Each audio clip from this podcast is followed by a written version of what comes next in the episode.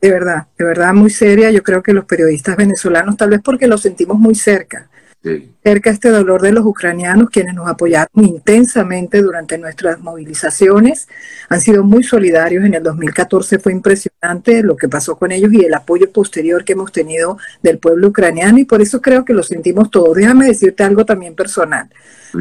Mi padre era eslovaco, o Eslovaquia eh, es fronterizo al este con Ucrania. Mi hijo se casó con una muchacha de origen polaco de manera que yo creo que los, digamos, la parte emocional y yo diría étnica, eh, tengo un sobrino que vive en, la República Checa, eh, trabaja en el Instituto Geológico, es doctor en geología, trabaja en el Instituto Geológico de la República Checa, por supuesto, eh, muy en contacto con él y, y, evidentemente muy, muy preocupada porque yo creo que lo que está viviendo el mundo es, eh, estamos al borde de una tercera guerra mundial. Esto hay, hay que considerarlo de una manera muy seria. Y como yo lo he venido diciendo, Sergio, es la peor amenaza que hemos sufrido desde la Segunda Guerra Mundial. Hemos tenido inclusive la posibilidad de un enfrentamiento nuclear entre dos superpotencias, en este caso Estados Unidos y Rusia, como pasó durante la crisis de los misiles, que se evitó esa confrontación, fue en el momento que estuvimos más cerca, pero también digo con mucha responsabilidad, Sergio, que la amenaza puede ser incluso mayor de la que sufrimos en la Segunda Guerra Mundial porque están involucrados el, el, armamento nuclear. De manera que la imagen que se me vino a la cabeza, ayer precisamente hablando con un colega tuyo, William Echeverría, yo decía que era tener a Hitler con armas nucleares. Realmente algo, una imagen muy poderosa, pero realmente representa el momento difícil, histórico, complejo, existencial que vive el mundo en este momento. Vilma, justamente en el día de ayer vimos este ataque a la central nuclear eh, que está considerada como la más grande de Europa. Y mm, bueno, eh, Ucrania afirma que hubo esto, ¿no? Que hubo un ataque a la central nuclear y tratando de ajustarnos un poco a lo que dice también el gobierno ruso, pues el gobierno ruso que afirma que hubo más bien una especie de sabotaje por parte de grupos ucranianos. Claro, eh, es inevitable que siempre surjan las dos versiones porque Rusia está tratando de, bueno, es que como, como venimos de donde venimos, sabemos cómo se maneja este tema de la comunicación y entendemos cómo se trata de, desvirtuar. Me van a caer encima seguramente muchos, van a decir, bueno, porque esto, sí, lamentablemente yo trato de ser objetivo, pero wow, cuando uno ve este tipo de situaciones me cuesta mucho ser objetivo, te soy sincero, Vilma, de verdad. Sí. Bueno, acuérdate que lo primero que muere en la guerra es la verdad.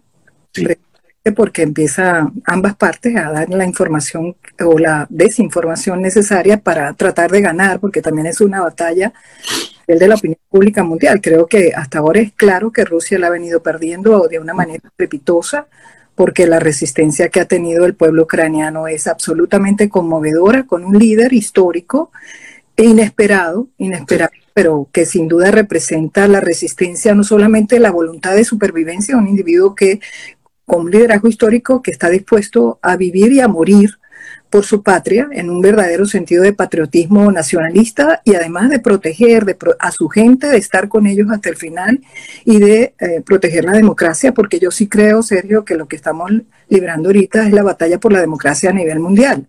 Y yo lo dije ayer también y lo vuelvo a repetir en tu programa, se está librando la batalla por la democracia en las calles de, Ucrania. Eh, y por eso pienso que eh, lo que pasó ayer creo que es muy serio también, porque Estábamos hablando precisamente de la amenaza nuclear que Putin además no ha escatimado ningún esfuerzo ni ninguna ni palabras en, amenazar al mundo, en poner en alto alerta su armamento nuclear. Eh, su propio canciller menciona la posibilidad de utilizar el armamento nuclear. Sabemos que tiene un fin disuasivo, porque acordémonos también, eh, Sergio, que una de las razones por las que digamos, las armas nucleares cumplieron un papel durante el, periodo de la Guerra Fría fue precisamente a través de la disuasión, es decir, el temor a utilizar las armas nucleares a través del llamado balance del terror no permitió precisamente que las dos potencias, eh, digamos, más importantes nucleares del mundo se enfrentaran entre sí. ¿Qué pasa después del fin de la Guerra Fría? Lo que tratan precisamente, digamos, el mundo occidental democrático es de contener la proliferación nuclear. Y por eso han sucedido muchas cosas, entre esos el acuerdo, por ejemplo, con Irán, eh, porque aunque Irán no es propiamente una potencia nuclear, por ejemplo, tiene la capacidad de convertirse en una potencia nuclear y sabemos que hay potencias nucleares en el mundo hoy, algunas de las cuales temporalmente han puesto de lado la posibilidad de convertirse en proliferadores nucleares, pero con esta posibilidad de, volver a activar la amenaza nuclear como, como creíble para cambiar, por ejemplo, las reglas del juego del orden internacional, lo que se está dando al mundo, Sergio, es la posibilidad de que muchos países que tienen ese potencial o que ya tienen armas nucleares sepan que no deben renunciar a ellas porque les puede pasar lo que le está pasando a Ucrania, que por haber renunciado para mantener su independencia o para obtener su independencia de las armas nucleares, entonces pudiera ser intervenido por una potencia agresiva, revisionista del orden internacional, que además es una potencia nuclear. Vilma, eh, a raíz de lo que fue la segunda ronda de conversaciones del día de ayer, vimos que el acuerdo básicamente abre la posibilidad de una especie de corredor humanitario para evacuar a civiles eh, pero no hay un cese al fuego, aunque se habla de un cese al fuego temporal, en todo caso, para evitar, pero hemos visto que esto no, no, no ha ocurrido, no hay cese al fuego, ayer hubo un bombardeo, continuaron los bombardeos en Ucrania, aparte de este ataque a la central nuclear, por un lado, y por el otro lado también, Vilma, y quiero preguntarte justamente hasta dónde pueden llegar estas rondas de conversaciones, porque el presidente Putin afirmaba entre otras cosas, que eh, todo iba según lo planeado. Y luego pues mm, vimos estas declaraciones del presidente de Francia, Emmanuel Macron, cuando dice, bueno, lo que viene es lo peor. entonces uno al final dice, bueno, entonces, ¿qué es lo que realmente puede ocurrir si siguen estas negociaciones o conversaciones? Porque yo creo que negociaciones es difícil que se logren conmutar. Bueno, mira, lo primero es, eh, a mí obviamente me llamó muchísimo la atención, el único líder occidental que ha tenido contacto y sigue teniendo contacto directo con Putin es Macron. Y Macron salió muy preocupado. Algunos criticaron el hecho de que dijera al mundo la, lo que, su impresión de la conversación, porque Putin está decidido a avanzar con todo. Putin en este momento parece esto como una especie de animal herido eh, evidentemente está en un, en un grado sociopático de toma de decisiones, donde tú sabes que el sociópata o el psicópata, pero digamos sociópata lo llamamos en términos políticos mayores porque no le importan las consecuencias de sus acciones y porque está dispuesto a llegar a todo. No le, no le importa inclusive lo que pase, por, obviamente con su propia población, ni tampoco las consecuencias para el mundo y por eso vemos lo que está pasando. Y cuando Macron dice lo peor está por venir es porque ese sentimiento lo tuvo de una manera muy fuerte, porque evidentemente un líder europeo eh, está preocupado directamente porque el escenario principal de una confrontación directa, eh, donde pueda inclusive desarrollarse la posibilidad impensable hasta ahora de una guerra nuclear, pues evidentemente está en Europa. Entonces, ¿qué pasa? Con esta ronda, o sea, siempre hay la esperanza y siempre estamos todos apostando a la paz, porque eso que tú hablabas, que hubo ayer fue un acuerdo tentativo para establecer corredores humanitarios y entregar ayuda eh, para a las personas que están obviamente afectadas, pero al mismo tiempo evacuar ciudadanos, pero, mientras tanto el bombardeo y las acciones en tierra y aire siguen. Mientras tanto, eh, eh, este ha sido, según los propios organismos humanitarios, digamos, eh, de Naciones Unidas, tú mencionabas inclusive el hecho de que tenemos más de un millón de ucranianos que han salido en muy rápidamente se está generando una crisis humanitaria eh, insólita. Y, quiero, por cierto, comparar con la terrible crisis humanitaria venezolana. Ya sabemos, lo nuestro son probablemente la peor crisis humanitaria del planeta después o antes, creo, de, de hecho que la de Siria, pero esta pudiera ser también la peor crisis humanitaria del mundo con las consecuencias además que eso implica de un, de un régimen, el gobierno de Putin, Putin específicamente, que está dispuesto a, llegar a todo con todas sus consecuencias. El escenario es el del desastre total. La toma eh, para quebrar la voluntad de los ucranianos, que hasta ahora ha sido impresionante y, y, básicamente eh, inquebrantable, inquebrantable. Acordémonos que Putin estaba pensando en una invasión muy corta, algo parecido a lo que había pasado en Ucrania o lo que pasó. Que iba a ser, eh, que iba a ser rápido. Muy rápido, muy rápido. Así ya estamos en el día 8, pero mientras tanto la, la, la, proporción de la, magnitud de la crisis humanitaria aumenta y por supuesto la destrucción, porque no le tiembla el pulso, sigue bombardeando ciudades, sigue atacando civiles, se están cometiendo literalmente crímenes de guerra.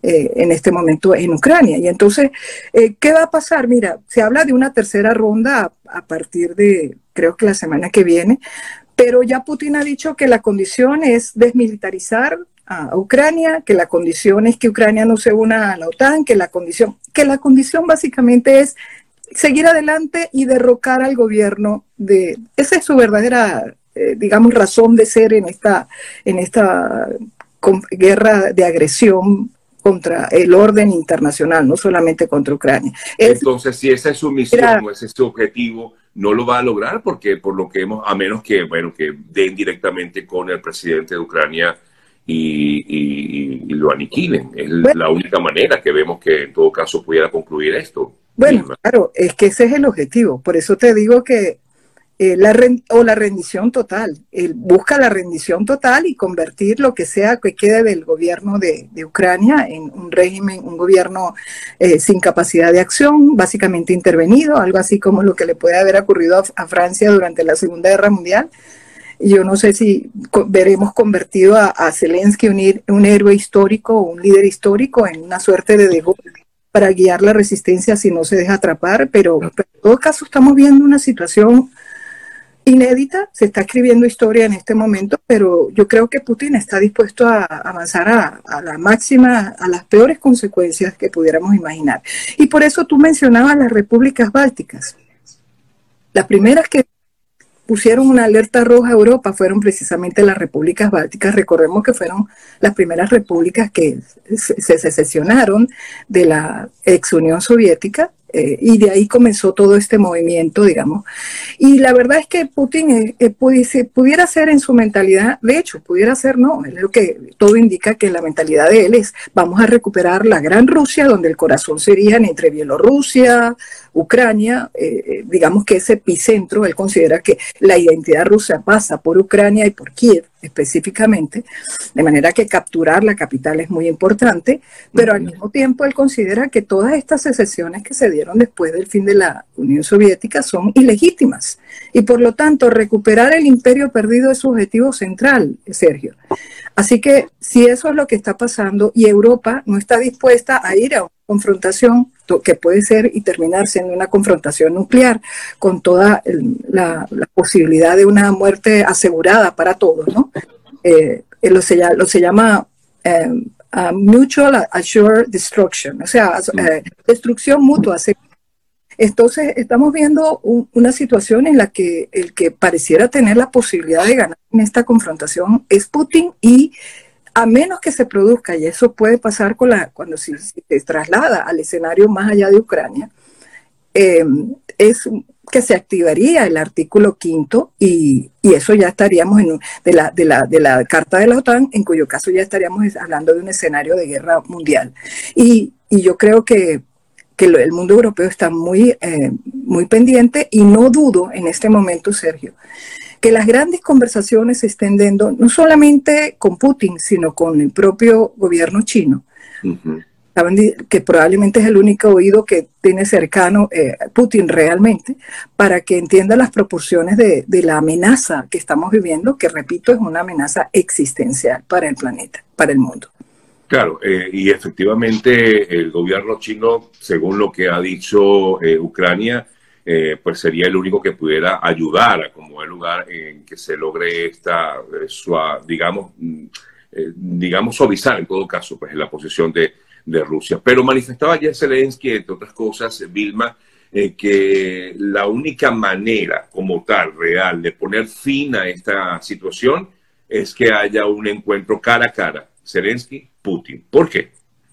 Bueno, bueno, primero tiene que ser en un territorio seguro, porque sabemos que también en ese momento podría aprovechar eh, Putin para empezar a, Zelensky. Tiene que ser en un territorio completamente neutral y altamente vigilado, eh, de manera que él se sienta seguro para esa reunión. Sí, bueno, porque creo que eh, podrían ponerse de acuerdo, si es que hay posibilidad de acuerdo con Putin, para entender que Ucrania nunca va a ser rusa, no puede ser rusa. La voluntad de los ucranianos que primero no son rusos, tienen una, una, una, voluntad de vivir y sobrevivir por encima de todo, están dispuestos a morir y que inclusive en un escenario en el cual eh, Rusia logre sus objetivos de capturar y, y, prácticamente hacer que se rindan, digamos, eh, o que pierda la, la, guerra en este momento muy asimétrica que se está dando eh, y Rusia se apodere totalmente de Ucrania, eh, no va a acabar esa resistencia. Eh, el problema es que hay un nacionalismo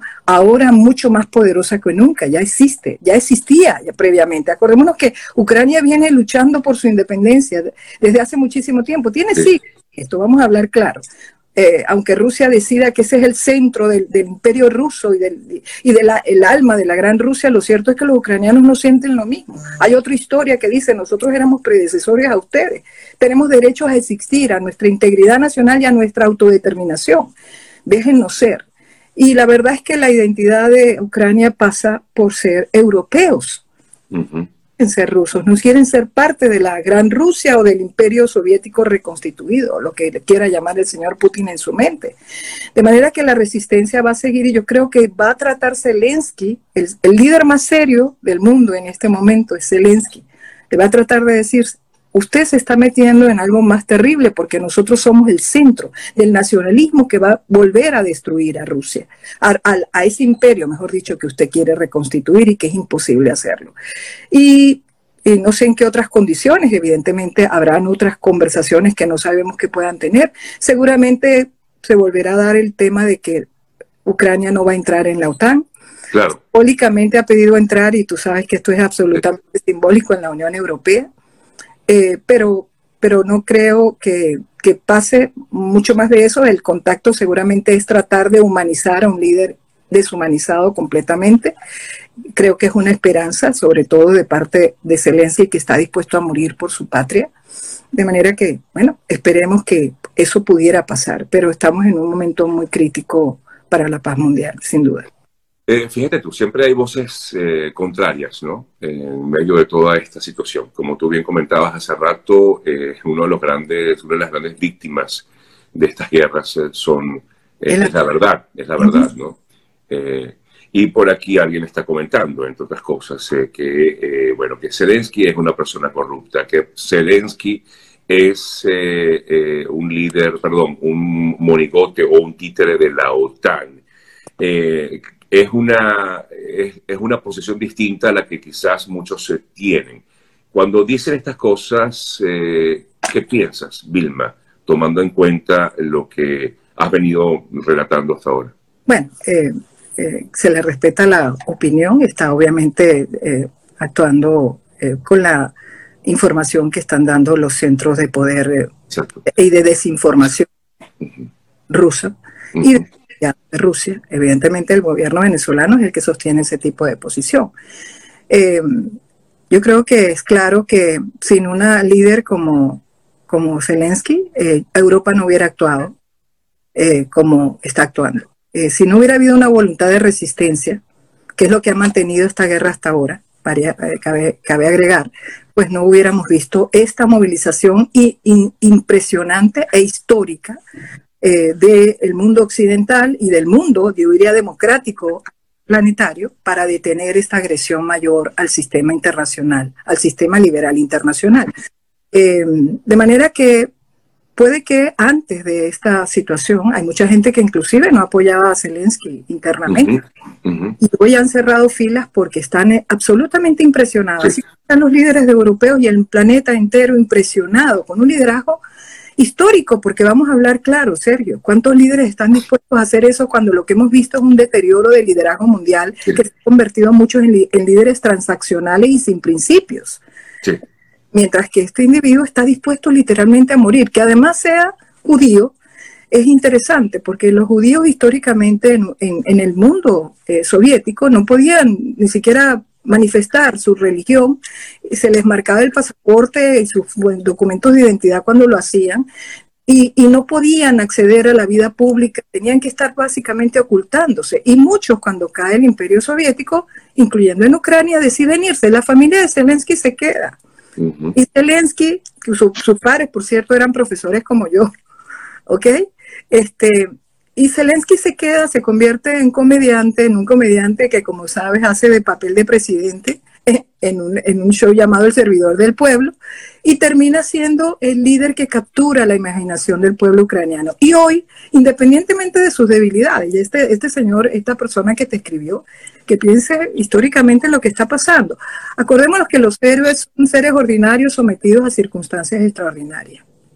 Así convertido para el mundo entero, ha, capturado el imaginario colectivo.